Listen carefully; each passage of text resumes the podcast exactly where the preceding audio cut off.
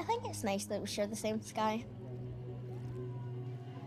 What do you mean? Well, like, sometimes at playtime, I look up to the sky, and if I can see the sun, then I think about the fact that we can both see the sun, so even though we're not actually in the same place and we're not actually together, we kind of are in a way, you know?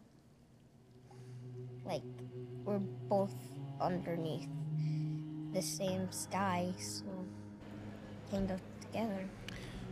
Hola Internet, yo soy Poncho Paradela y hoy es un episodio muy especial de Ponchorama porque es la primera vez en que grabamos Alejandro y yo frente a frente en el mismo espacio y es también muy especial porque estamos en un lugar sagrado para nosotros que es la Cineteca Nacional en la gloriosa Ciudad de México y hoy vamos a hablar de dos películas que tienen en común en principio que yo diría que creo que son unas road movies porque otra de las cosas especiales es que no las hemos visto las dos.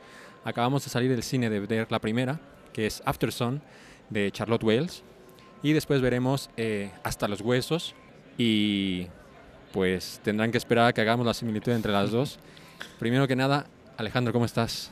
Pues muy emocionado, muy contento. Es otra cosa esto de estar en vivo grabando. Además de, de que aquí Ponchito acaba, tiene un equipo muy pro que nos ha tenido, me tiene impresionado y que además estamos grabando con un par de cervezas que no sabía yo que se podía chupar aquí en la Cineteca. Entonces estamos tomándonos unas chelas, eh, recién saliditos del cine, recién saliditos del parto de esta película. Y, ya con el equipo oliendo a palomitas con caramelo, con un árbol de Navidad que está aquí atrás de las espaldas del- de, de Ponchito. Y viendo este gran letrero que dice Cineteca Nacional. Entonces, muy emocionados por este episodio de Ponchorama. Bueno, eh, hemos salido hace poquito de, de la sala. No hemos hablado absolutamente nada de la película. Creo entender que te ha gustado un poco la película. A mí me ha ultra mega fascinado. Es muchísimo mejor de lo que me esperaba. Iba un poco eh, sin esperarme. Gran, bueno, sabía que me iba interesar porque estaba en algunos listados de mis periodistas eh, cinematográficos favoritos pero he amado esta película. Después me, me ha pasado una cosa eh, que no es curiosa, pero me pasa una cosa que ha hecho que sea como más especial, que no es que conozca directamente a, a una de las actrices, que es la, la mujer que hace de Sophie Mayor, pero me he intercambiado varios mails con ella ¡Oh! Porque es, mm, es cineasta y también es bailarina y tal, y una vez eh, eh, la entrevisté y otra vez eh, nos pidió eh, publicar uno de sus short films en, en- en los- en la revista que hago. Entonces cuando la vi fue como, "¡Ah! es Elia. No sabías que era. ella. No, no sabía que salía en la película y fue como especial para mí. A ver, hace más bien un cameo, no, no es que haga mucho, pero fue como un... ¿Y ella es, es de dónde es? Eh, pues yo creo que es canadiense. Yo, yo Ah. tenía entendido que era canadiense, pero a lo mejor a lo mejor me equivoco. Pero bueno, fue un detalle especial. Y luego durante la película estaba pensando muchas cosas. Por sé que es una película que nos va a golpear de una manera muy diferente porque, bueno, ¿de qué va la película, Alejandro? Ay, Dios mío, pues va de la relación de un padre con su hija y a la vez del padre con su propia, pues con su pro- la propia tormenta interna que tiene y él y su hija se van de vacaciones a Turquía a un hotel lleno de otros ingleses.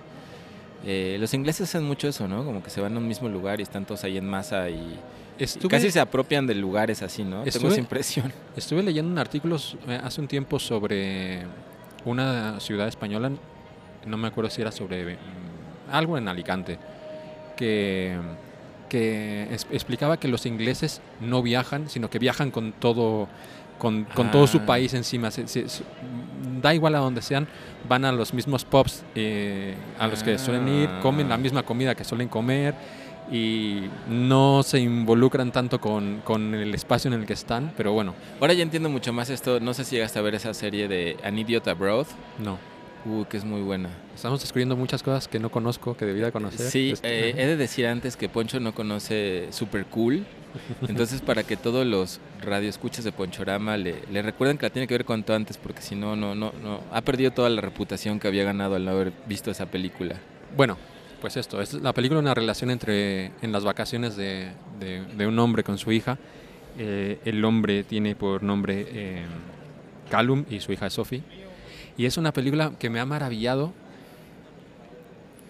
Bueno, esto, dos cosas. Que sé que nos iba a impactar de diferente manera porque a- al, al al tener eh, hijos, supongo que la entiendes de- a un nivel como, no superior, pero un nivel diferente que yo. Encima, Sophie teniendo la edad de uno de, de- tus hijos. Y yo, bueno, pues al experimentar la película, pues tengo mis hijos imaginarios y me meto en esto y, y puedo entenderlo de, a, a una- a un nivel.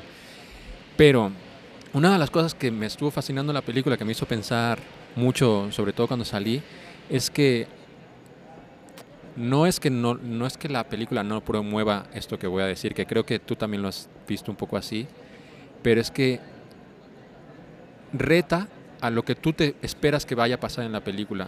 Creo que llega un momento en que creo que nos damos cuenta de que tratamos de ir más rápido que la película y tratamos de como adivinar lo que va a pasar. Y es una película que genera una gran tensión durante toda la película, Sí, brutal, brutal. porque durante toda la película, spoilers, por favor me hacer la película porque es maravillosa, pero durante toda la película eh, estás esperando que se muera el padre de alguna manera. No sé si te pasó lo mismo. Sí, no, no. Y la tensión es, es, es- es espantosa porque, porque vemos un hombre, vemos una relación preciosa entre, entre él y su, y su hija. Eh, es una película muy, muy tierna, pero que de pronto pone el foco en, en el padre y, y lo ves como es un hombre roto y trágico y, y estás esperando que pase algo o que tenga un accidente o que, suici- eh, o que se suicide. Eh, y de hecho, la, la película juguetea con, co- con, esa tensión y de pronto él vuelve a aparecer como si no pasa nada y, y entonces te genera una tensión como muy rara. Y tampoco digo que no, no es que no lo promueva la película, porque de hecho la película empieza y te va insinuando todo el tiempo que es la propia hija la que está revisitando este, este Ujú. vídeo que, que estaba grabando con su cámara, de, con su Steadicam eh, de, de- para inmortalizar el viaje. Y cómo íbamos viendo de vez en cuando unas escenas en- como si estuvieran bailando en una discoteca que cada vez se va haciendo más tensa entre ellos y tú sabes que la Sophie de mayor tiene como algún tipo de resentimiento con su padre y pues eso, tú vas más rápido que la película, vas intuyendo que el dolor que tiene ella eh, es porque se siente abandonada de alguna manera, pero al final no sabemos qué pasa y esa película es la película que nos hemos montado nosotros y al final lo que hemos visto es como una relación muy bonita entre ellos dos y cómo se va desarrollando. Podemos intuir muchas cosas como vemos que eh, este hombre está tratando de canalizar eh, algo que le ha pasado, lo, lo vemos llorar un par de veces, lo vemos sumergirse en la oscuridad eh, literalmente. Lo vemos, eh, los libros que está leyendo, está como en rollo de de meditación, está haciendo tai chi todo el rato. Y bueno, eh, te voy a dejar hablar Alejandro porque la gente está aquí por escucharte hablar. No, a ti. no, no, como crees, como crees a ti, a ti, Ponchito. A los dos, a los dos. Pero no sé qué decir, Poncho. Yo estoy muy impactado, la verdad. O sea, yo creo que este año ha habido dos películas que me han marcado tanto y de las que hemos hablado en Ponchorama, que es definitivamente otra ronda y esta. O sea, sí me hizo temblar hasta los huesos, ¿no? Pocas, pocas pelis logran hacerme esto que me hizo esta, esta película, ¿no? De llorar en el, en el cine y de, y de realmente, o sea, me tuvo todo el tiempo, ahorita mismo estoy, estoy llorando, pero de acordarme, pero eh, me impactó muchísimo, ¿no? Me impactó, me impactó muchísimo en muchos niveles. Eh, ¿Y por dónde empezar? Eh, justamente juega todo el tiempo con esta tensión de la muerte que en algún momento me, me fastidió en, un buen sentido, porque gran parte de la película tuve ganas de salirme del cine, no porque fuera mala, sino porque de verdad no, no aguantaba como la tensión emocional y lo duro de todo lo que estaba pasando, aunque, aunque en cierto plano pues no pasan cosas trágicas, pero siempre está jugando con que van a pasar cosas trágicas. Y yo decía, si pasan cosas trágicas, voy a escupir esta película porque no pueden convertirla en, un- en una cosa de que veamos de pronto al padre este, muerto, suicidado, porque sería muy vulgar que hicieran esto teniendo todo lo que han construido, ¿no? Entonces, por un lado la estaba analizando, decía, no, no, que por favor no, no vayan a ponerlo ahí muerto porque voy a escupir esta, a esta película por haber hecho esto conmigo. Y afortunadamente no pasa, ¿no? Eh, no pasa y no por eso deja de ser menos duro y, y no, y no por eso este pero como que justamente que no pase de esa manera tan vulgar justifica todo lo que estamos viendo en la película y es este pues es un viaje emocionalmente durísimo, ¿no? Y a la vez es una película de iniciación y a la vez es una película sobre la muerte y sobre cómo no sé, la, la ve desde muchos niveles, ¿no? Desde la parte de la iniciación, pues una chavita de 11 años que está empezando a conocer la sexualidad y hay varias escenas donde donde oye, intuye, ve a chicos besarse, se besa por primera vez, este, oye, oye. Eso de que se besa de una vez, es que esto fue como el momento de que, por- porque la, la- la película iba avanzando y llegó un momento en que yo ya sientes cuando una película ya está llegando a su final y es justo cuando, cuando ella se besa por primera vez con un chico, que bueno, pues bueno, con un chico y es una escena que ocurre al mismo tiempo que cuando vemos a Calum eh, esto sumergirse en la, y que ahí en la oscuridad pensamos y que se- ya se suicidó, Eh, casi 100% seguros estamos. y es como, hostia, este hombre que ama tanto a su hija, y que tú lo ves que, lo, que, que, que- que la, que la quiere de una manera muy eh, pura, la, deja el día que esta niña eh, experimenta por primera vez su sexualidad. Pero al final no pasa y es como me vuelve como súper loco. Porque aparte es una escena que es súper bonita y yo estaba a punto de llorar, pe- pero de, a, a punto de deshacerme. Pero hace esto que va haciendo cada vez como... Y de pronto aparece otra vez. Lo ves ahí desnudo, ahí borracho, tirado. Y, y, y, y, iba pensando todo el rato, pero... ¿Qué, qué, qué, qué, experiencia tan, tan, tan única me ha dado todo el tiempo de que... que, que, que no, no sé al final cómo esperarme, ya es como, vale, no ha pasado, ¿vale? Porque pasa varias veces, una vez que eh, se sumerge dices, puta, se ahogó este tío. Luego otra, va- lo han atropellado. Luego otra que se va por ahí dices, eh, no, no va a volver. Luego, y no sé, es, me, me dejó una sensación tan preciosa, porque no era una... Al prim- hubo un momento cuando fue lo del coche que hasta te, te giraste tú y como. ¿por qué, por qué sigue haciendo esto esta Sí, persona? ¿Por qué sigue haciendo esto de, de estar Y- y jugando era- con que se está muriendo todo el tiempo? Y, y yo lo pensé por un momento, es como, a lo mejor, no sé, a lo mejor de alguna manera pudo haber sido molesto, pero luego no era molesto porque como yo ya lleg- llegaba a entender que era como parte del juego, Sí. pero bueno, seguimos con Sophie porque Sophie es... No, es que, es que, o sea, todo está, eh, es muy interesante por todo esto de la relación de la muerte y la iniciación en la vida, que, que justo ahorita estoy dando un curso de, novelas de iniciación.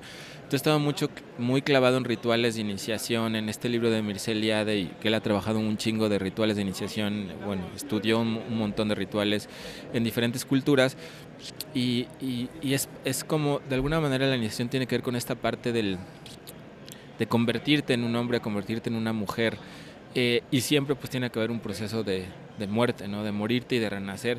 Y de aquí de alguna manera, pues el que se muere es el padre para que ella pueda nacer a una nueva etapa de la vida.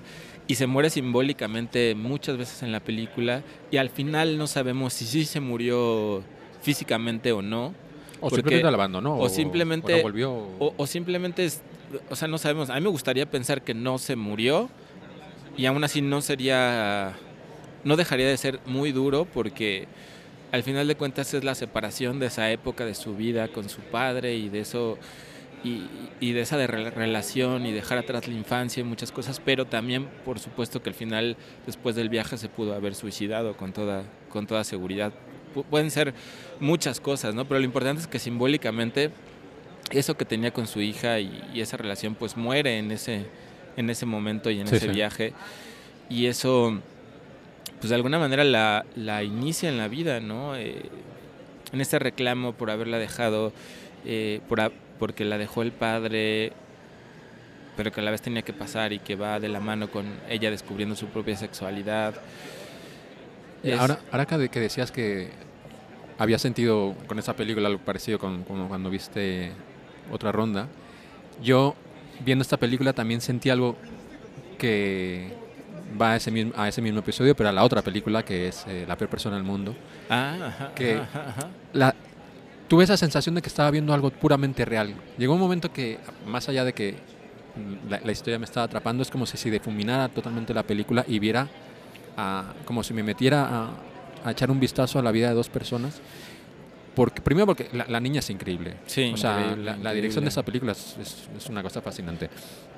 Y luego hay escenas que, que, que, que, me, destrozaban. Por ejemplo, hay una, una escena preciosa que, que la niña apunta a él y a su padre a cantar karaoke. Y el padre no le da la puta gana ir a cantar karaoke por lo que sea. Y, y ella vuelve y es muy dura con él de una manera como muy sutil porque también entendemos que el, padre como tiene problemas de pasta y tal, pero aún así ha, no sé, ha hecho un esfuerzo para tener esas vacaciones con su hija. Pero su hija es consciente, ya es más mayor y ya es consciente de que muchas cosas que están pasando en su vida y, ves que es muy bonito cómo va pillando detalles y va haciendo como preguntas a lo largo de la película y, y, lo, daña y lo lastima diciéndole, porque le- él le hace la broma de que, bueno, para bajar tensión, le dice, bueno, cuando, cuando volvamos a casa te voy a pagar tus clases de canto. Y ella le dice, no me prometas cosas que no puedes pagar.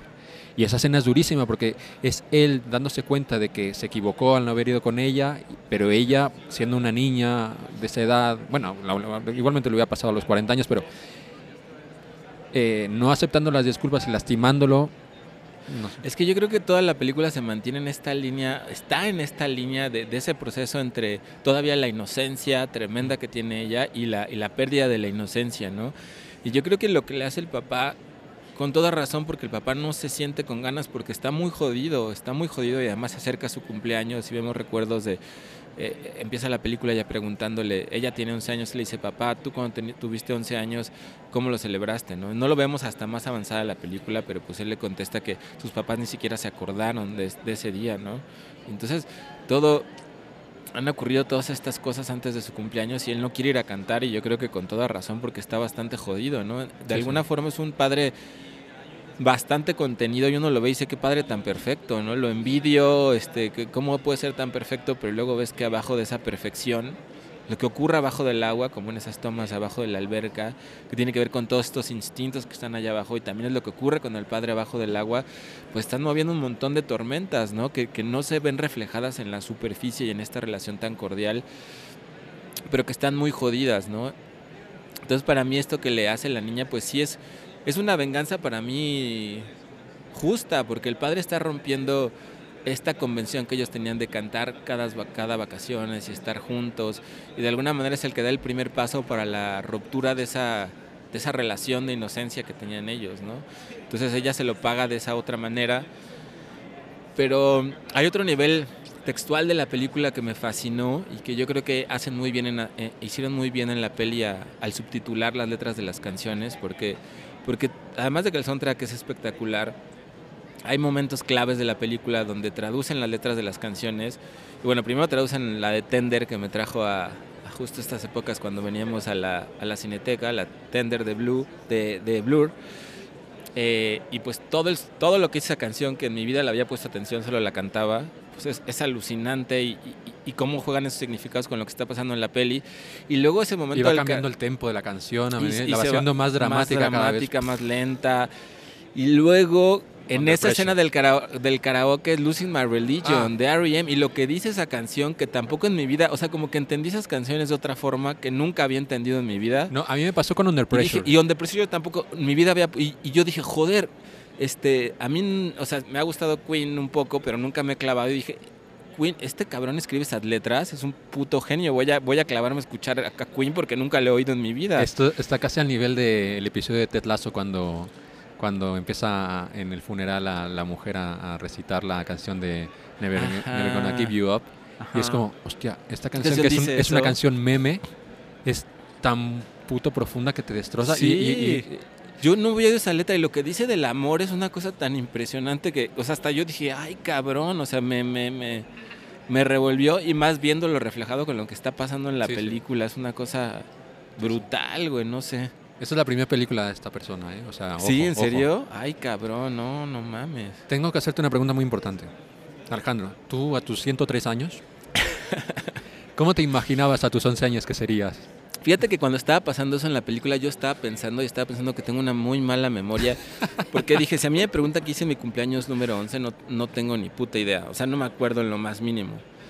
Pero sí me acuerdo que pues por esas fechas yo creo que ya por las 11, 12 yo creo que sí me imaginaba siendo, siendo escritor y escribiendo. Un poquito antes pues sí me habría imaginado, me habría, me había imaginado muchas otras cosas, pero creo que en ese punto era, era eso. ¿Tú, Ponchito? No tengo ni idea de cómo era yo a los 11 años. Eh, y me, me cuesta pensar eh, a los 11 años que... No, no lo sé. Yo recuerdo así como de forma más viva, creo que cuando cumplí 15 años. Ajá. Que hubo como movida en mi casa porque había una, había una chica que me gustaba mucho. Ah, ajá.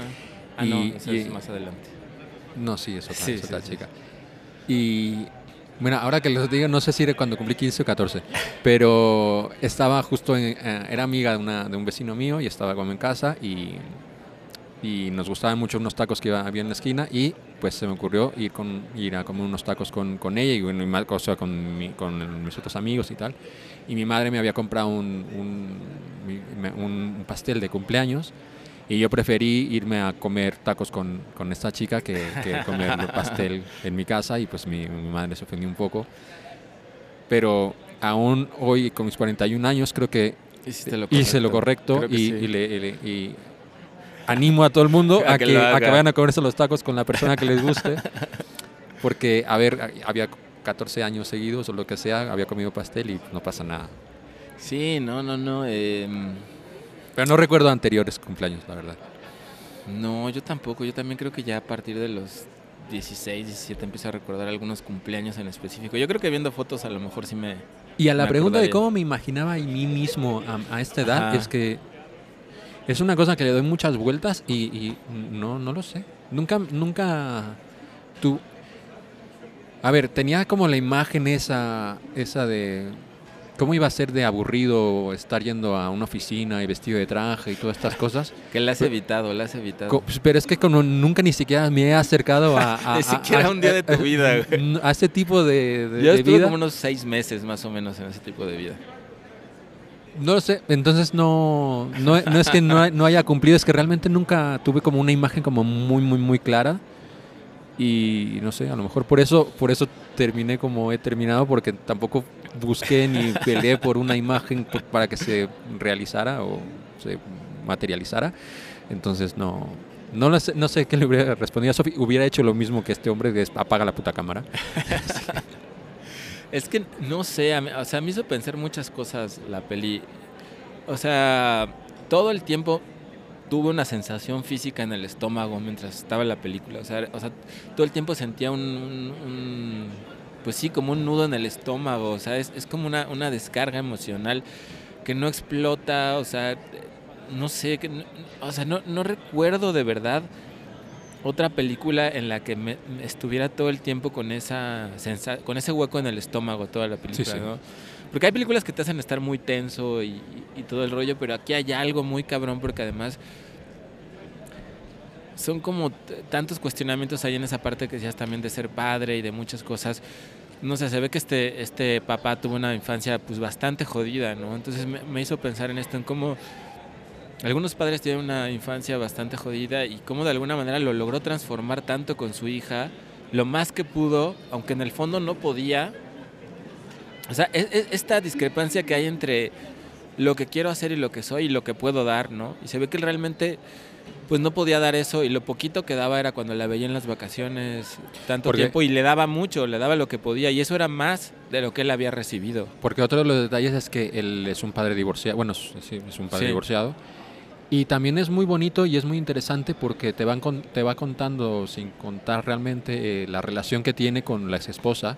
Nunca sabes exactamente porque ya no No, a lo mejor ni siquiera son, eran. A lo mejor ni se casaron ni solo Ajá, tuvieron hijos. O sea, realmente ni siquiera queda claro. Lo único es una. que ves una conversación, cómo se despide diciendo de que la quiere. Y la niña lo escucha y según seguramente es algo como muy cotidiano que cuando escucha esto que terminan diciéndose que se quieren y tal y ella como ya va creciendo y ya va inter- ya va teniendo una idea más clara de lo que son las relaciones de pareja y todo esto le pregunta ¿por qué cuando te despides de mi madre te le dices que la quieres? y le dice bueno porque tú también se lo digo a tu ¿por qué se lo dicen tus tías tus abuelos y tal? Y es porque son es familia. familia. dice pues tu madre también es familia y, y ella es como lo- no, no dice nada, pero y no, está- ves cómo está asimilando este tipo de información. Es como muy bonito también por eso, porque también es parte como del juego, eso, porque está tan roto, que, que, que hay, que hay exactamente qué es lo que está, lo que no funciona. Y es como también añade parte como la tensión. Y luego hay- otra cosa que me hizo sentir raro y, y un poco mal, incluso en la película a veces, que cuando estábamos, cuando estábamos en esta escena que, que ya hablé antes de cuando ella se besa por primera vez y yo pensé que se había suicidado este hombre, Sí. me sentí mal conmigo mismo porque empecé a pensar en esta idea de por qué le haces eso a, esta niña que tanto quieres, Sí, la abandonas en sí, un día tan sí, importante claro, para ella. Claro, claro. Pero esa, ese mismo pensamiento fue como súper conflictivo para mí porque es como, primero, porque no tengo claro de que tengas que hacer o dejar de hacer cosas por absolutamente nadie. Eso, eso no lo sé. Es, no- es una, empecé, empecé a batallar yo mismo en mi cabeza con muchas ideas que empezaron a colisionar. Sí. Y luego en plan como, bueno, es que prime- primeramente si tomas esa decisión, lo estás es una como no la estás tomando por nadie más que por ti mismo. Entonces empecé a batallar tanto con esta idea del suicidio, pero que al final la película no va de eso y, y- sumaba aún más al conflicto, ¿sabes? Claro, es que, es que yo creo que no va de eso en un nivel y en, y en otro sí, ¿no? Porque justo yo creo que para mí habla también en otro aspecto mucho justo de eso, ¿no? De lo que uno, de lo uno, o sea, lo que dice la letra de, a ver, a ver si la puedes poner ahí en el, en el capítulo de Under Pressure. Pondré algunos segundos para no tener problemas de copyright. Va, va, va, va. Este, em, pero habla de esto, ¿no? De, dice algo así como que el amor es lo que podemos dar y cómo podemos... ado- Estoy parafraseando terriblemente a Freddie Mercury.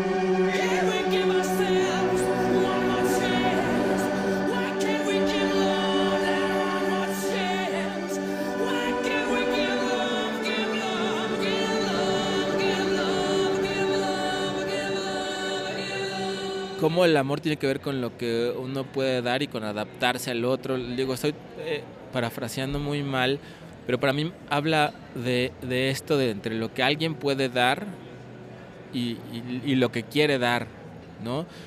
Y es una pregunta muy cabrona de, de- de ser padre, o sea, que te remueve muy cabrón porque uno quisiera... O sea, a mí, eh, a mí tan solo ver la película y ver lo buen padre que era, me, me hizo sentir culpable, decir, es que yo a veces no soy tan buen padre como este güey, ¿no?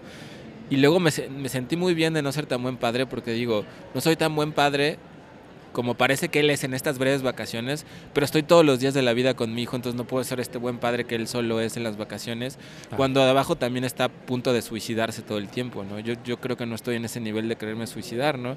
Entonces, para mí habla de cómo el conflicto entre, entre el ideal y lo que uno puede dar y y la tensión, la tensión que hay todo el tiempo entre en, eso en la película, ¿no? Que, que, que doy, que puedo dar. Y me, me dolió también mucho porque me recordó hace poco, bueno, no hace poco, hace ya dos, tres años, eh, se suicidó uno de mis ídolos más grandes de todos los tiempos, que es el, bajista y cantante de Botellita de Jerez, Armando Vega Gil. Pues tenía un niño bien, bien chiquito, ¿no? De tres, cuatro años. Y quería mucho a su hijo, o sea, escribía libros para niños, lo quería, lo cuidaba, se los dedicaba, un padre súper amoroso, súper atento, lo, lo que podemos ver desde afuera. Y dejó una carta antes de suicidarse porque lo acusaron en MeToo que había ah, hace 30 años que supuestamente había querido seducir una chava de 16. eh, y él se dedicaba a hacer cosas para niños y dijo, no, es que después esto ya no voy a poder conseguir trabajo ni hacer nada, ¿no? Entonces ya me suicido. Y en la carta que deja, dice, sé que esto que voy a hacer va a ser va a ser violentar a mi hijo, ¿no? Y, y pido disculpas por eso y es algo muy fuerte, pero no tengo otra salida. Y a mí me dolió tanto ver, ver eso primero porque pues lo quería mucho y, y lo admiraba mucho. Lo acababa de ver hace una semana, habíamos hablado, había leído mi libro. Eh, me dolió mucho eso porque es como un gran conflicto y una gran contradicción, ¿no? O sea, ser consciente que lo que va a hacer va a joder a su hijo para toda la vida y al mismo tiempo no poder hacer otra cosa. Es de nuevo el conflicto entre lo que uno quiere hacer y lo que uno puede hacer porque está demasiado jodido para hacer cualquier otra cosa, ¿no? Es, es una cosa muy muy dura, ¿no? Y, y en la peli es maravillosa porque vemos todo el tiempo al padre con esta, justo con este comportamiento que parece ejemplar y que es ejemplar, y todo el tiempo haciendo meditación y tai chi. Pero en el fondo es justamente como tapar ese terrible dolor que tiene dentro, ¿no? Querer, salvarse, ¿no? Y hay, hay esta escena maravillosa cuando la niña llega, que es, que es preciosa y brutal esa escena cuando llega a la cama, está acostada en la cama la niña de 11 años, le, digo, le dice, papá, estoy un poco deprimida. ¿Y él por qué? Ese- ese- esa escena de Es diálogo es de las cosa- cosas más bestias que he visto este año. Maravillosa. Y le dice, este, oye, pues es que no te ha pasado, papá, que a veces llegas a la casa y sientes el cuerpo jodido y te duele hasta los huesos, no quieres ni levantarte y te sientes Pero- deprimido, no quieres ni vivir. Es que esto es increíble de que hace esta película porque la película juega con... Tiene, un- es- tiene mucho sentido el humor cuando se focaliza en ella, pero es muy dramática cuando se focaliza en él. Entonces, esta escena es tremenda porque empieza, empieza esta escena escuchando ese diálogo, centrándose en ella, y claro, tú escuchas a una niña de 11 años hablando sobre la depresión y obviamente es cómico, y de hecho en el cine la gente se rió cuando empezaba esto, pero en, a medida que entra en foco él, y ves viendo cómo estas palabras empiezan a, a empieza a entenderlas él, empiezas a saber cómo empiezas a saber cómo le cambia la cara. De pronto lo que dice la niña deja de ser un, un chiste, a ser algo súper duro. Y él termina lavándose los dientes y escupiendo a escupiendo Al al, al espejo. espejo que es escupirse en la cara a sí mismo.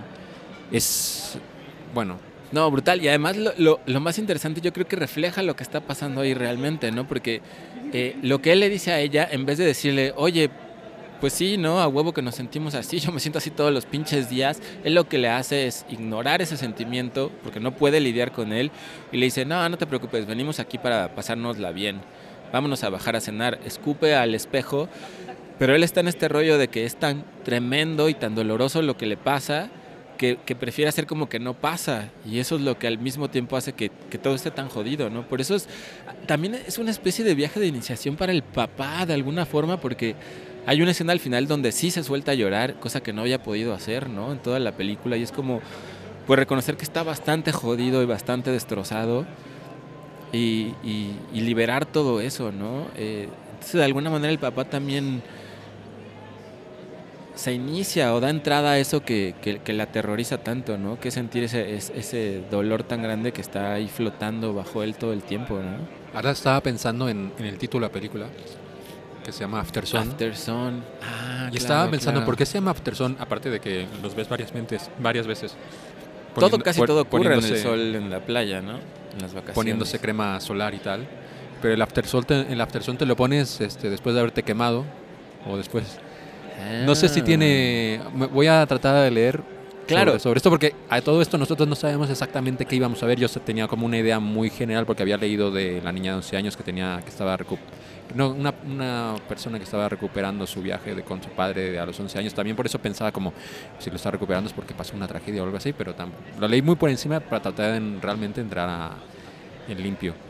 Pero ahora estaba pensando mucho en, en el por qué se llama After Sun y qué y cuando yo uso el After Sun y estoy tratando de hacer como una lectura como muy profunda que no sé. No, bueno, yo creo que sí tiene todo el sentido. Pero está chido porque yo no. O sea, yo le. nunca- justo no, no relacionaba la palabra after sun con bloqueador solar. Pero así se le dice, ¿no? Sí. Pero si lo vemos en otro nivel del significado after sun, pues es después del sol, ¿no? Después de la época de sol, solar, de esta época de vacaciones y de amor, lo que Mm. ocurre después de esto, ¿no? Entonces es otro nivel del significado que también pues tiene todo que ver en la película, porque sea que él se haya suicidado o no, después de estas vacaciones, la cosa cambió para siempre.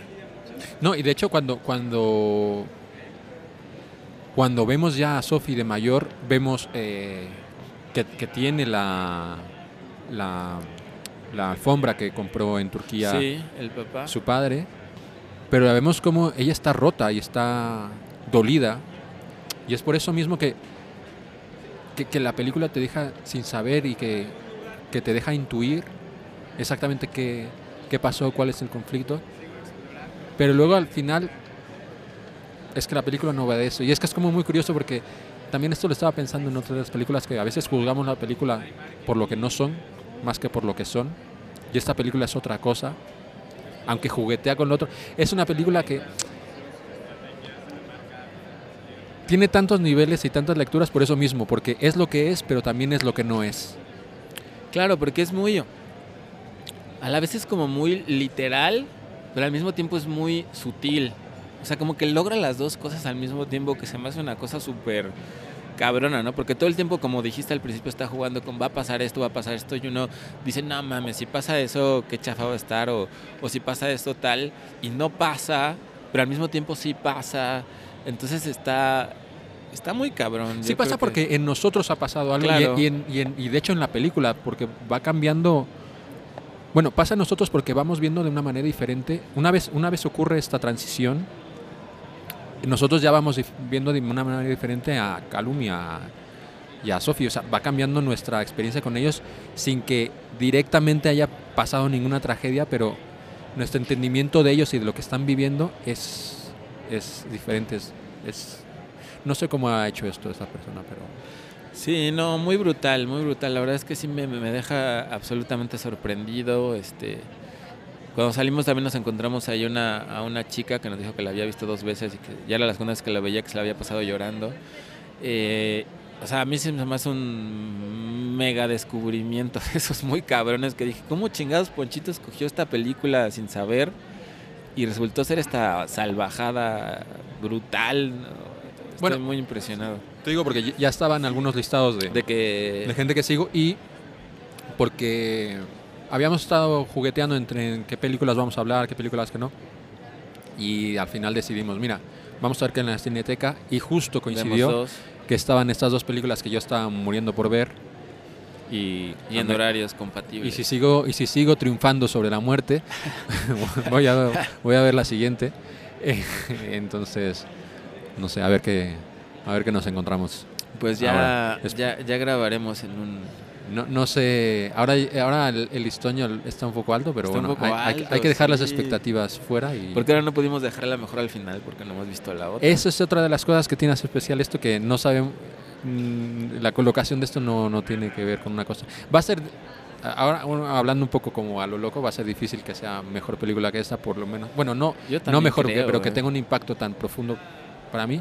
Yo creo que eh, esta película ah, para en este 2022 está revoloteando entre ser la primera o la segunda película que he visto. ¿Qué es lo que te voy a decir que tenemos que hacer este año? Sí, los, los, los cinco, este, las cinco garras de jaguar para el mejor este, película de Ponchorama. Ya estábamos en, en 14 ya. la- la- en- El 14, 14, sí, sí, sí. Tenemos que dar nuestros propios premios, por lo menos de las que hemos visto.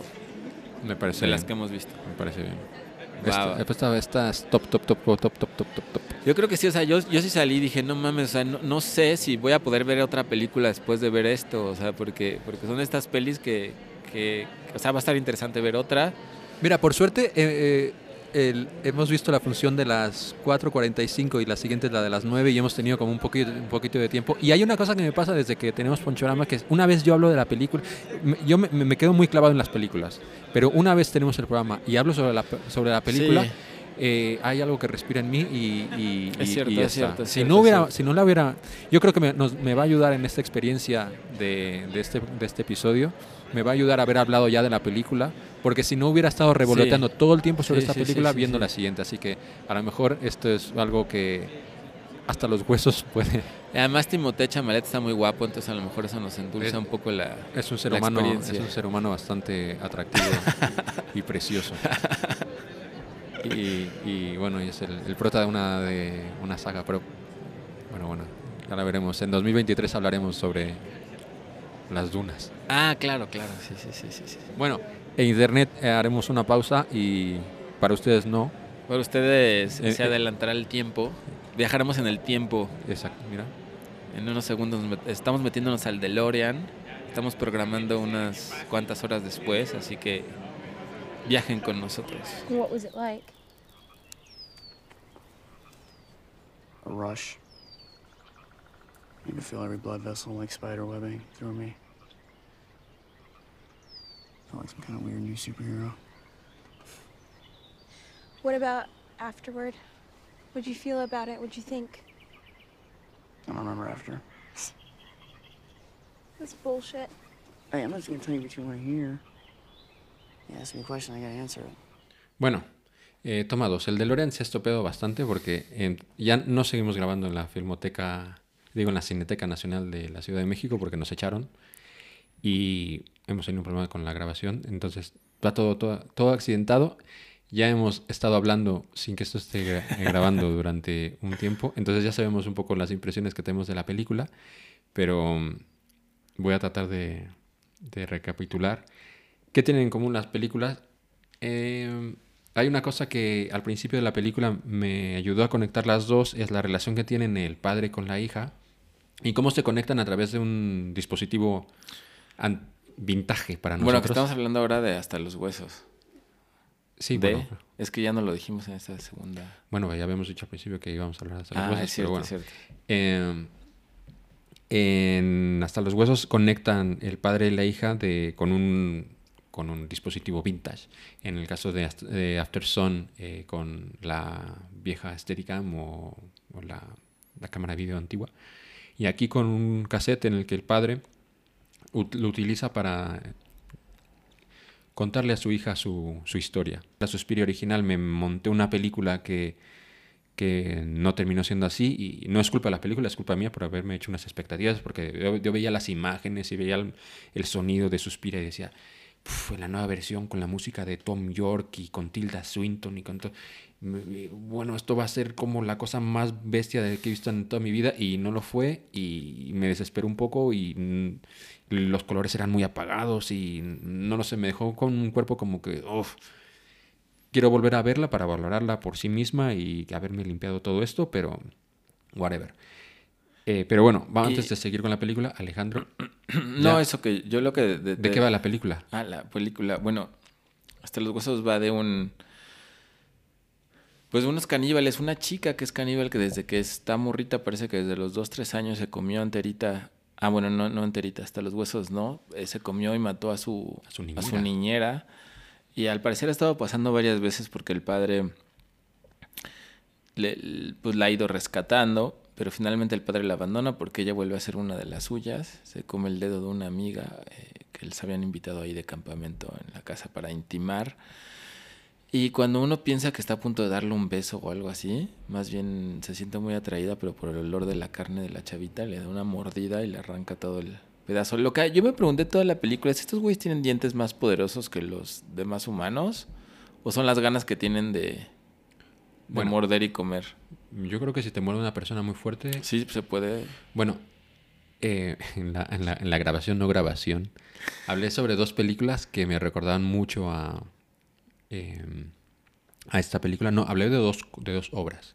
Una era tu libro, eh, Adiós a Dylan, para quien no lo sepa, y debería. eh, Alejandro escribió un libro que se llama Adiós a Dylan, que pueden encontrar en algunas librerías en la Ciudad de México. Y si no, le pueden escribir un email a este hombre, a lo mejor se los hace llegar por... O en Amazon está en digital también, ¿eh? En Amazon está digital. Sí. Bueno, pero te pueden escribir. Te También, pueden, también, se- sí. No, te- no se los vas a regalar, pero Sí. les haces precio. Podemos regalar uno puedo- en este regalar. episodio. Bueno, puede ser. Bueno, De, de Navidad. de Navidad. Y eh, me hizo recordar por el... Te estaba contando antes porque... De la misma manera que los devoradores se encuentran a sí mismos y luego es un como... Va, vuelvo atrás. En, en- en tu libro, que eh, trata de, de un, de un de un joven adulto que es súper, ultra, mega fan, hasta los huesos, vuelvo a hacer la broma, Hasta los huesos. de Bob Dylan, viaja a los Estados Unidos en busca de Bob Dylan y se va encontrando con otros fans, sobre todo uno que le causa bastante repulsión y asco.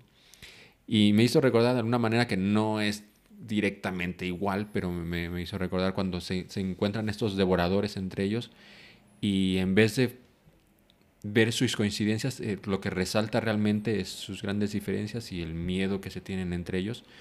Y esto también lo conté hace poco, cuando me pasó yendo a, un par de finales de- del Barça y que es coincidir en un, tomando una cerveza ahí al lado de unos ultras y entonces me, me preguntaba a mí mismo, pero ¿por qué estoy aquí con esta gente? No, y me sentía que, que estaba fuera de lugar y es como, ¿cómo puedo sentirme fuera de lugar con algo que siento que es tan parte de mí?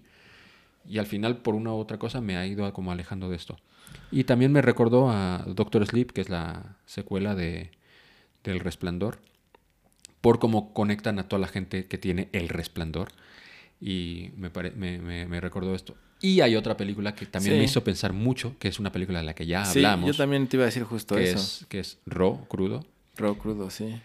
Eh, me recordó mucho la película, solo que creo que Raw es Sí, no, bueno. Es Que- infinitamente... Que sí es más, no, no sé si en esta parte de la grabación es cuando- donde decías que mm, eh, creo que es lo que no se grabó, que tú pensabas que esta es un- iba a ser una película Sí, de iniciación. Sí, que es como de las partes que tienen en común, ¿no? Que lo que tú dices de la relación del padre con la hija, y al inicio yo pensé que eh, podrían tener en común junto con After Sun, que era una especie de película de iniciación con, con la niña, ¿no? Que vemos que escapa de la casa del papá y quiere ir con las amigas y está ahí como descubriendo, parece uno que es, uno piensa que es eh, la sexualidad y, y de pronto pues vemos que no, ¿no? Sino que le arranca el dedo. Y te decía que yo pensaba que iba por ahí la onda, pero después pero después no, yo creo que se convierte en otra cosa. Eh, aunque, pues también cabe la comparación muy interesante con, con Raw, con Crudo. eh, aunque bueno, creo que son películas muy diferentes, ¿no? Este, como habíamos dicho, es un, un- un romance Pero caníbal. Tienen, tienen en común en que Sí, en hay que- canibalismo, ¿no? Y este deseo por comer, carne humana que de pronto no... Pero no solamente eso, sino también es un rollo que es hereditario. O sea, sabemos que Hereditario. no es como que, o sea, es algo que le, que le viene de, de, de sangre familia. y tal. O sea, hay muchas cositas ahí que, que- que me ayudaban a conectar las dos. Creo que el problema de esa película es que no aprieta donde tendría que apretar del, del- del todo. No, no, no es tan no es tan bestia como, como podía esperar, tampoco es tan graciosa como podías esperar. O sea, podría irse por varios sitios y no termina yéndose del todo por ninguno. O sea, creo que le falta comprometerse con, con uno de, con un con un camino real. No sé, al menos es lo que yo me Creo esperaba. que, creo que lo definiste bien. porque yo lo que estaba diciendo es que fue una experiencia muy extraña porque, bueno, vimos After Sun y lloré y chillé al verla, el grabar el, el, el podcast. Pero además, conforme han pasado los días, pues he seguido rumiando y pensando en esa película y acompañándome y oyendo el soundtrack y, y- y creo que sí es de las mejores o la mejor peli que he visto en el año. Aunque bueno, también vimos La peor señora del, la peor persona del mundo. Eh, pero creo que esta es la mejor que he visto del año y, entrar de esa experiencia tan brutal y tan salvaje y ver esta fue una cosa muy contrastante, muy surrealista, porque otro día me hizo llorar y esta me hizo al final reírme, pero, pero yo sentí que como de risa involuntaria, así como de, no, no puede ser que esté pasando esto, no, no lo puedo creer. Eh, por, pero un poco por lo que dices, ¿no? Porque, porque siento que no va como de una cosa ni de otra y termina siendo como un collage muy bizarro, no sé, no sé, ya, ya me dirás tú cómo, cómo, cómo la ves, pero la verdad es que a mí esta peli al principio me estaba gustando mucho, mucho, mucho. Yo dije, no mancha, acabamos de ver una gran peli, estamos viendo otra gran, gran peli. El inicio me tenía muy, muy emocionado, porque me encanta el tema de lo fantástico, me encantó este rollo de los devoradores. Me estaba gustando cómo estaba filmando, me estaba encantando la música, el sonido, el ritmo que tenía. Esta sorpresa de que yo pensaba que iba a ser una cosa y que se iban a morder la chavita, y en eso le arranca el dedo y tienen que huir. Y luego este güey que es bien friki, que ya lo hemos visto. ¿no? ¿Dónde hemos visto este actor, Ponchito? Que me Ah. gusta mucho, que es muy ultra friki. Zully. ¿El Zully? eh, yo, yo no puedo dejar de pensar en, en él cuando sale, en recordar su papel en Ready Player One. Y casi siempre hace como el mismo papel de... Como medio pervertido, friki. Sí, y sí, muy pasado de vueltas y tal.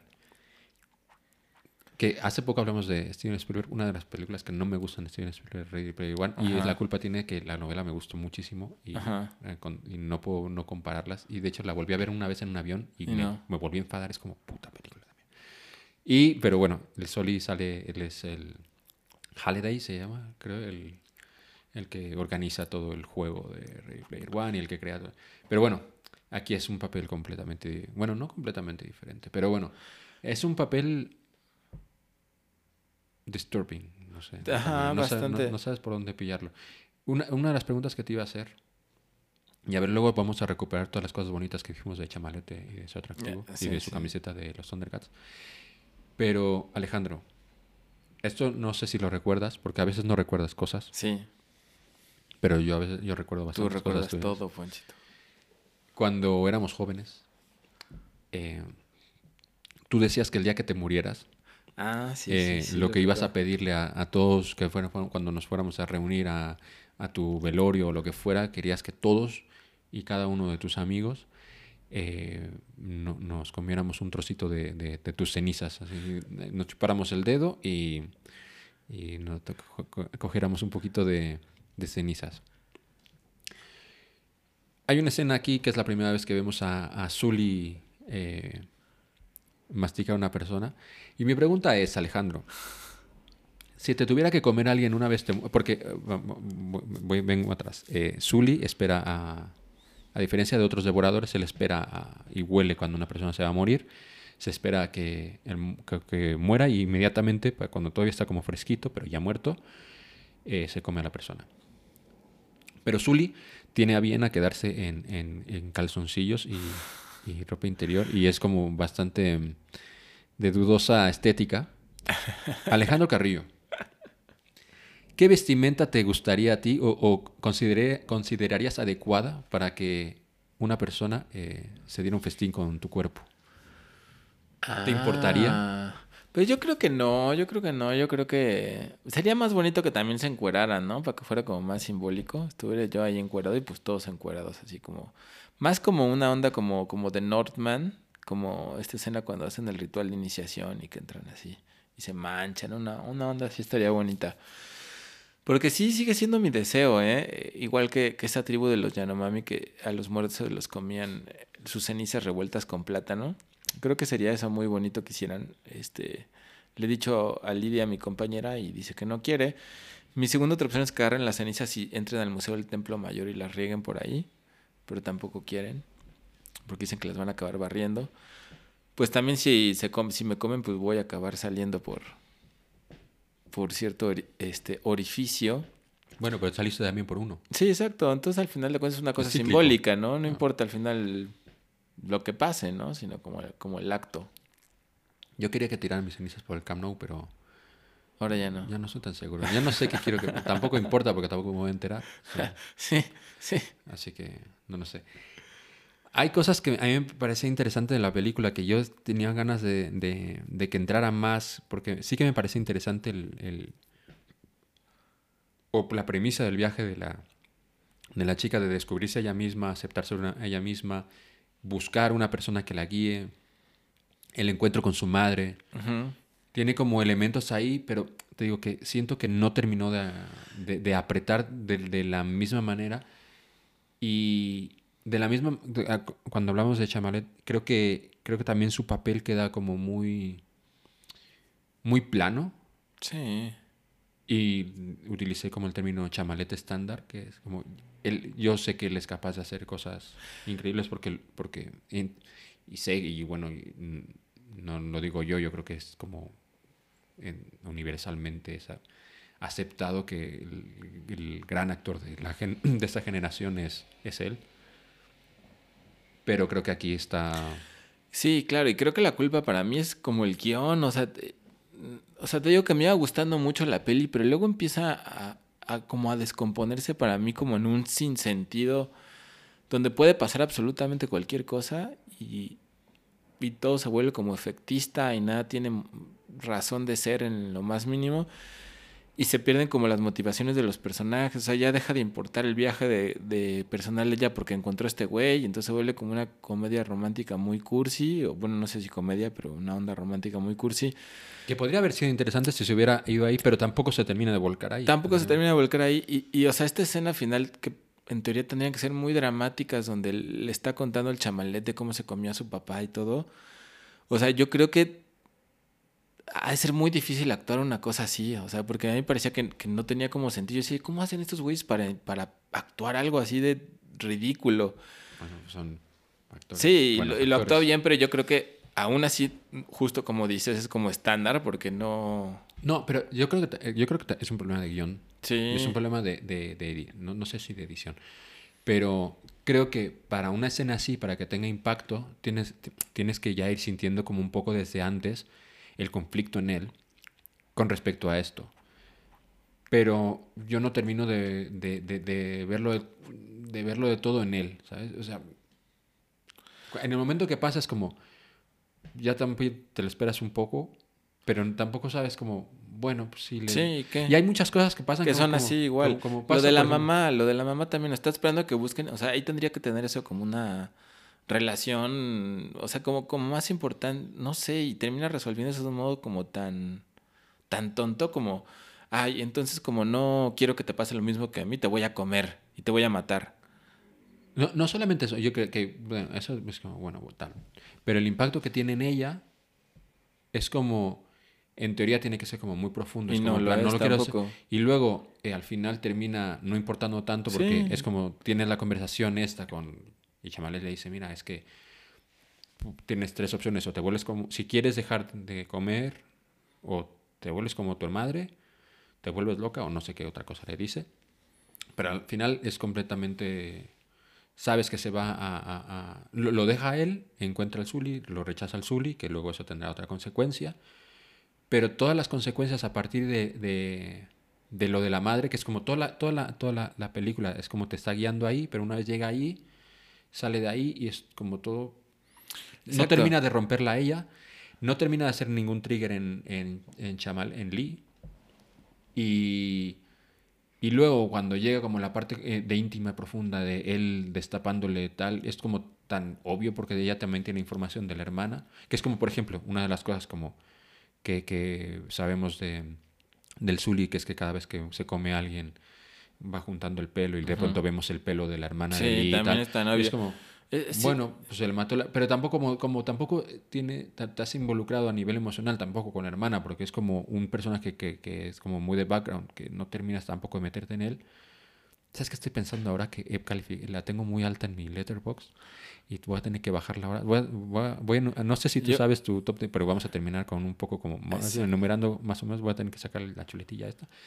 Pero creo que ahora mismo les, eh, eh, simbólicamente le estoy dando como, yo, yo co- la como verdad que un sí, bastonazo. Ponchito, yo pienso, te decía que para mí Afterson es la mejor peli que he visto Sí, en el sí, año y esta es la peor que he visto en el año. No, hombre, no. No, de verdad para mí sí, o sea, yo sí al final ya estaba volviéndome loco diciendo, no, pero Dios mío, y hasta volteaba a ver a una chava que estaba al lado que ya que se reía decía, pero ¿qué, qué está pasando aquí? O sea, Dios mío, ¿qué, ¿qué están haciendo aquí? ¿Qué es esto? Para mí, yo te juro que no te- tenía años que no veía una película tan mala. O sea, sí, sí, empezó muy bien y me gustó, pero al final me parece que, que es, pues como dices, o sea, la, la motivación de los personajes, todo deja de tener sentido. Y, y, o sea, como que los personajes dejan de evolucionar internamente hasta cierto punto de la película. Y ya lo que le pasa es externo. Todo, todos son como reacciones que están ocurriendo del mundo de afuera, pero ya no tiene que ver con su evolución personal. Porque ellos ya la armaron, ¿no? Son una parejita bonita y lo que sea, shalala, shalala. Entonces al final que llegue el Zully y los ataque y los quiera matar, son como ocurrencias que se les ocurren para que pasen ciertas cosas como esa escena donde se come uno al otro. Que no sé qué chingado significa. O sea, ¿cuál es la metáfora es- de eso? bueno. ¿Que el amor es devorarte al otro? Bueno, que se entrega totalmente al otro, yo qué sé, o sea, sí. Luego, yo, creo, yo creo que todo lo que pasa en la película tiene sentido, pero creo que entre el punto A y el punto C, que es que pase esto, creo que falta el punto B, que es el que le dé el, impacto emocional. Creo que no, te, no sabe llevar, o por lo menos a mí no me supo llevar de, de- de una manera que yo me involucre emocionalmente con, con todo lo que está pasando. Entendiendo todos los puntos que están pasando, es como tiene sentido que ella llegue con su madre y su madre de alguna manera, de, ya sea de esta manera o de otra manera, la rechace o porque sabes que ella se fue y la dejó porque, bueno, sabemos como el padre también tenía la misma movida. Entonces, Pero ¿de dónde saca la conclusión que lo mejor es matarla? bueno, también O sea, está un poco dañada mentalmente, o sea, Pero además esa carta la, la escribió desde que llegó ahí, o sea, ya sabía que le iba a matar. ¿Por qué no la mató antes de irse? ya. O sea, ese tipo de cosas que no tienen como ningún sentido. No, por eso, por- claro, hubiera tenido más sentido que hubiera llegado a esa conclusión una vez estuviera ya con ella. No, tampoco tiene una conversación y que la conversación sea a través de que, ah, mira, está un poco drogada y no puede medio hablar, pero te dejó una carta y es como... Y una película que te haga pensar todo el rato como, ¿esto por qué está pasando esto? Ya a partir de ese punto, pues, no sé. Creo que es una película que es un quiero y no puedo. Que está preciosamente filmada. Sí. Eh, porque este hombre, pues algo que tiene es esto. Creo que está bien actuada, aunque con el material que tienen, pues Sí. Sí, hacen lo mejor que se, que se puede. Y sí, pues es un... Yo no estoy de acuerdo que sean peor Yo creo- porque he visto peores ¿Sí, películas este, año? ¿Cuál, Ponchito? Uf, Mira, las peores películas que he visto este año, eh, y que me- de hecho hay una que me ha ofendido incluso, que es eh, Jurassic World Dominion. Ah, bueno, no la vi. Madre de Dios bendito. Pero bueno, como hacen esas pelis, no, o sea, Vi sí te otra- puedes esperar cosas, pero pues sabes, no sé.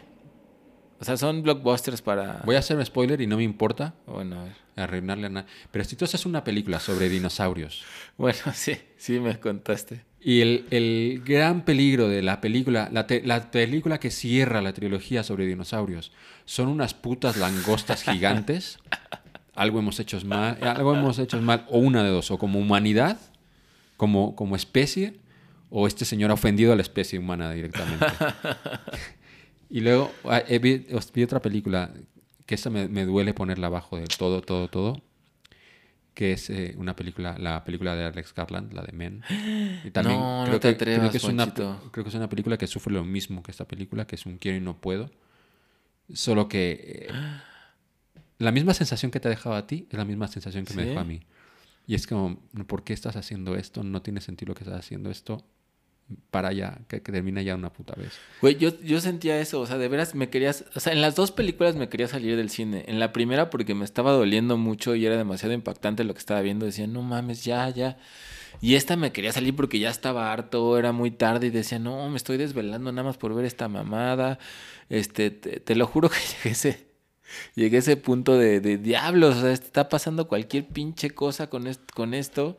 Ya, el momento en que se devoran uno al otro y que llega el sol y la quieren matar y que yo me sequé contigo, eso debe de significar algo, dejé que mi sangre se secara y eso no pasa con cualquiera. Y, este, o sea, eso, como que los personajes no, no que tienen incluso- sentido. incluso- pero es que te digo que sí que tiene sentido, pero no termina. Es como, por o sea, ejemplo, podría yo- tener sentido yo este personaje, entender- es un personaje bonito, pero que finalmente, o sea, al final de cuentas, como que los personajes no importan. Es decir, como que son títeres que están hechos para. porque el director quiere llegar a cierta escena. ¿No? Entonces necesita que haya tensión y que se vaya a morir el, Tim- el Timote para que, para que hagan su rollo este de te como y nos devoramos y somos, estamos juntos por siempre o lo que signifique. pero- Entonces, como, como eso, meten al otro güey. Pero realmente, o sea, que llegue el otro güey de último momento, ¿no? Y se crea ese efecto dramático y de tensión. Pero, Mira, es como, por ejemplo, yo puedo entender el rollo de Zully que, que, necesita, que Sí. tiene la necesidad de conectar con alguien. y sería bonito y- si, y inspeccionaran que- ese personaje a fondo y lo respetaran, pero utilicen a los personajes para lograr efectos y para lograr ciertas cosas. O sea, como que no los respetan de fondo a ninguno, siento. O sea, y se, se terminan por volverse planos porque... mm, no sé, o sea, quiere lograr ciertos efectos, cier- ciertas cosas y no se clava realmente como en el viaje de... Sí, de bueno, yo, yo creo que lo valoro más la película porque, a- más allá de, de cómo está filmada y tal, porque yo creo que entiendo lo que me quiere decir y relleno los puntos, pero creo que los estoy rellenando yo y no los está rellenando la película. Pero, pero sí, me, me dejó bastante... Me, deja- me dejó bastante frío. Sí, qué diablos. ¿Y qué, qué les pareció? Ah, Ah, lo, lo- la vimos con, con, Con con mi compañera y con, con, tu mi hermana. hermana. Pues sí, también quedaron bastante... ¿Sí? Sí, sí. No, no fueron muy fans de la película. De hecho, te- eh, hablábamos sobre... eh, las dos se quedaron como muy en plan como, bueno, pues, eh, pero esta gente entonces no, no necesita comer para, para sobrevivir, entonces ¿por qué está pasando todo esto? Pero es lo que te digo, y que yo, yo lo veo más como, no como una necesidad física, sino como una cosa... Como una necesidad espiritual, Espiri- algo así. Pero eso, está- eso también está muy interesante y podría haberse explorado, ¿no? O sea, ¿qué, qué, qué parte interna hay o qué ente o qué, qué cosa simbólica hace que estas personas necesiten estarse comiendo a otros? Hay- había como una gran metáfora que también se podía haber explorado y que no se toca en lo ¿Sabes, más mínimo. ¿sabes lo, lo que yo pe- pe- había pensado? Yo no vi trailers porque sabía que esta película que la quería ver. Em, pero yo pensé que una de las cosas que se iban a explorar es cómo dos personas así tienen una relación. Y no se, no se explora la relación entre dos caníbales. Yo pensé en algún momento, dije, claro, esta gente, estos chicos, que es, una road movie, que es- estos chicos durante el viaje, pues a lo mejor van a encontrar una forma de, de- de comerse entre ellos de alguna manera. o de compartirse sus carnes de alguna manera que no sea la típica. y tampoco se explora del todo eso, o, o- o- o- que tuviera algún tipo de, de conflicto, en plan como estoy tocando a otra persona, estoy eh, oliéndola, estoy compartiendo cama con esa persona y tengo que parar mi, mi- mi necesidad de, de- de morderla, o como mientras estás besándola en plan como muy bestia y muerdes el labio, como no le arrancas el labio. ¿Sabes? To- Sí. yo- todo esto que yo pensé que se iba a explorar más, no pasa. Y tienen una relación entre ellos dos que sí, que es muy bonita porque son dos personas eh, altamente atractivas, pero no, no tienen esa profundidad que yo creo que esa- esta película la necesitaba. Sí, yo creo que ese es el clavo, ¿no? O sea, realmente se, se vuelve como...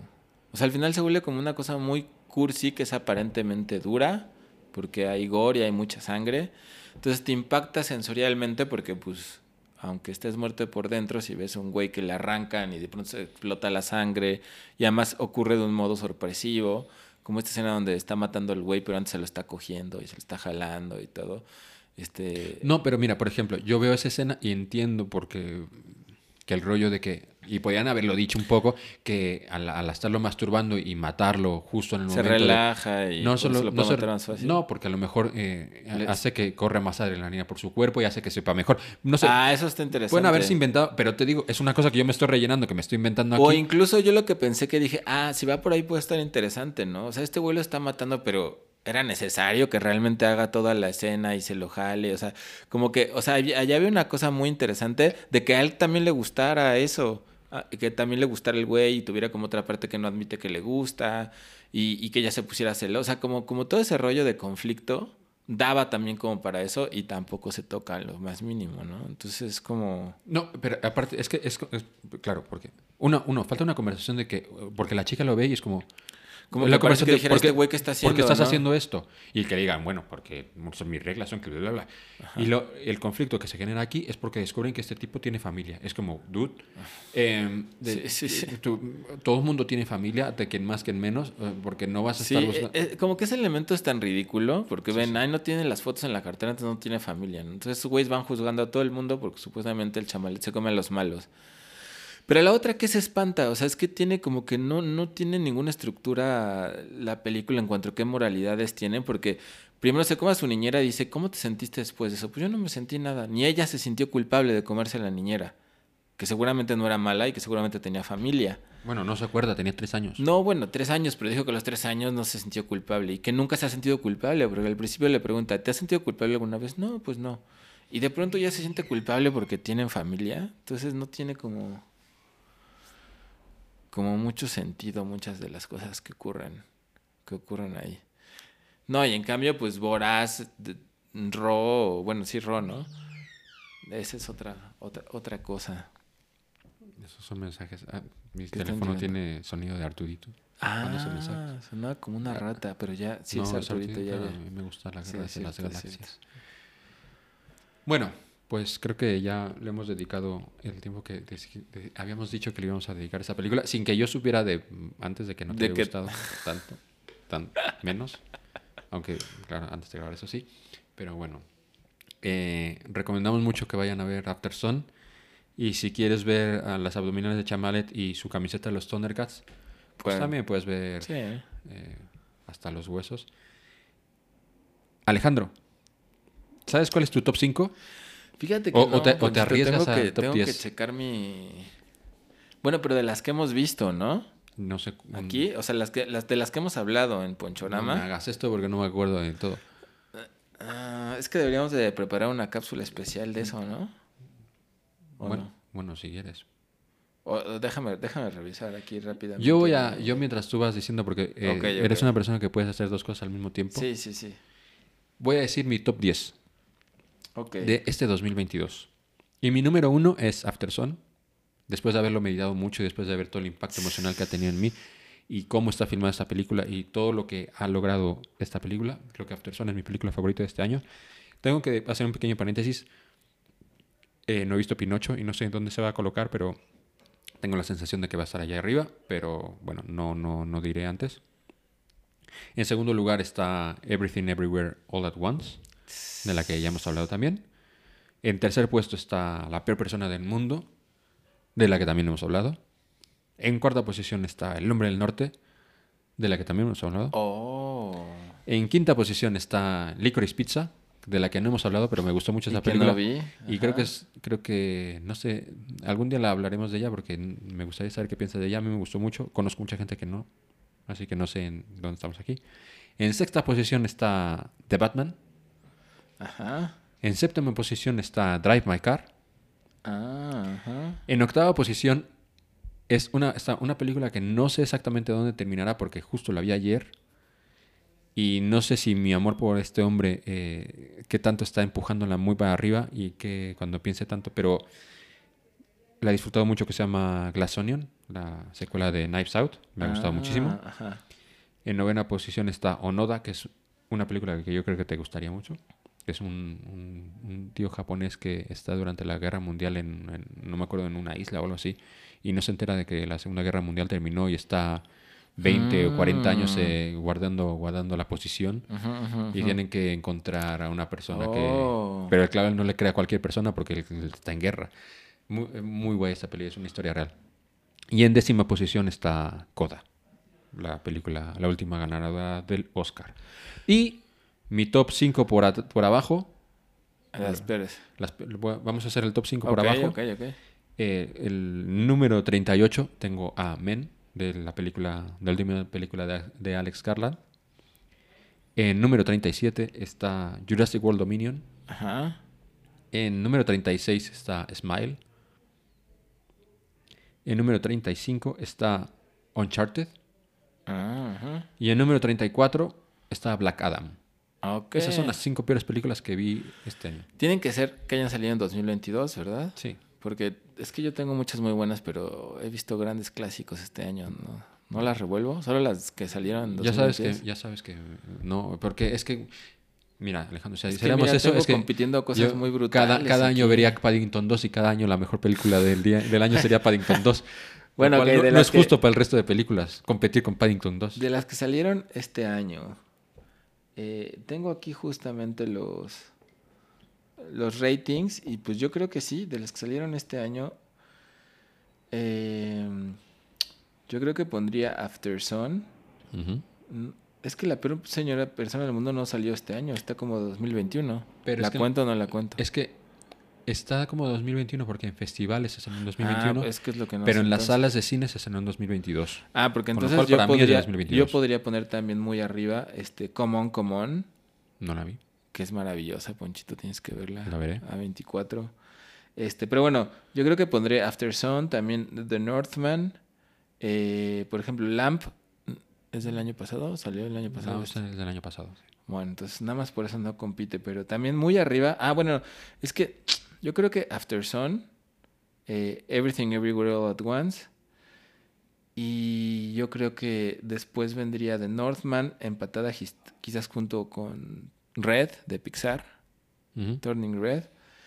Em, y pues creo que ya son las que tengo de este, de este año, que, que vi muchas, pero bueno, la de Macbeth Sí, es este año. ¿eh? es de este año. Bueno, no lo sé. Em, y ya, bueno, de las peores yo creo que sí bueno, pondría... tu, tu- tu- tu top 3 es básicamente el mismo que el mío. ¿Sí? Parece que sí.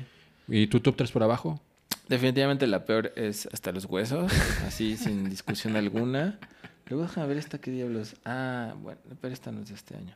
Eh, uy, yo creo que Lightyear también. No la vi. Lightyear y tenía- Sonic 2, que Tampoco también me pareció. Yo creo que están por ahí. Después, yo me atrevería a poner Pinocho. ¿La, No, la de Disney La, o la la, de, Guillermo del Toro. Uy. No lo sé, es que estoy muy contrariado. Quizás deba darle otra oportunidad, porque hay cosas que me gustaron mucho, mucho de la peli.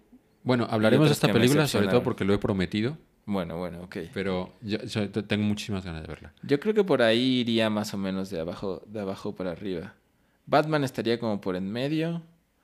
Eh, y ya, pero sí, yo creo que estas grandes pelis, After Sun, Everything Everywhere All at Once y, y The Norman, podríamos darle los las garras de jaguar, el, el trofeo del el gran ponchorama de oro, la gran marquesina de oro. El- para este año. los para After Sun. Le vamos a dar lo- el- los premios Paddington. Le vamos a dar su, su Paddington. de- After Sun, entonces. After Sun se lleva el Paddington de este año. Perfecto, El perfecto. Paddington de oro. Y para el próximo episodio hay que hacer una de las que vimos en Ponchorama. Vale.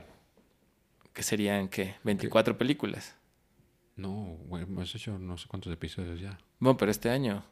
Ah, de películas de, De, este año. de- de- de los episodios que hemos grabado en 2022. O Ok. sea, son 24 películas. Vale, Va, hacemos nuestro, nuestro top. ok. Va, va, va. Bueno, eh, Internet, pues este ha sido el ponchorama, el último ponchorama de 2022, aunque seguramente se publicará al principio de 2023 porque no sé si me dará tiempo de editar esto antes. Pero este ha sido un programa muy especial porque por fin hemos podido grabar después de 20 años juntos. Y eh, pues esto ha sido todo este año. Alejandro, ¿dónde te puede encontrar la gente? En el alets.com, el alets.com, e E-L-A-L-E-T-Z.com. Eh, ahí, ah, oigan, eh, si les interesa este libro de Adiós a Dylan y no lo pueden conseguir en donde estén, búsquenlo pirata, ahí está, lo pueden bajar y leer. Yo no tengo ninguna bronca. Que viva la información libre y léanlo pirata. Eh, con que lo tecleen por ahí le sale en cualquier torrent. Vale. Eh, que es, es el autor, ¿eh? O sea que Sí. tienen, permiso autor. Tienen permiso mío. Que no, no se entere la editorial, no vayan a decir algo, pero aquí entre nos pueden hacerlo. Bueno, y yo soy Poncho Paradela, ha sido un honor estar eh, hablándoles y eh, me pueden encontrar en Instagram y en Twitter como arroba poncho forever. Y ¿qué Si se van a comer un pavo, cómanselo hasta los huesos, con todo y huesos. el, pa- el hueso de pavo astilla, ¿no? Yo creo que el de humano también. Es que es lo que yo pienso, ¿no? Tienen capacidades especiales los cuerpos de estos huesos. ¿Cómo se van a comer hasta los huesos? No, no, no. A ver, volvemos otra vez. Eh, hay un güey que él es el que empieza a contar de como, no, es que claro, no eres un devorador real hasta que no comas hasta los huesos. Y el otro, y la chica dice, bullshit, porque, a ver, creo que eh, se los estaba, lo lo decía más por impresionar que más que porque sea real que te puedes comer un hueso eh, eh, así a las bravas. Pues Aunque- sí. Pero bueno, tampoco entra si de esta gente sobrenatural, Sí, ¿no? no, No, no se sabe, no se sabe. pero bueno, tengan cuidado con el hueso de pollo, porque puede astillar. Eh, y no se lo den a sus perros, porque a ellos sí que los puede astillar y les pueden hacer daño. Por favor, cuidemos a nuestras mascotas, que las queremos más que a nosotros mismos. Y bueno, pues esto ha sido todo. Eh, muchas gracias y adiós, Internet. Bye.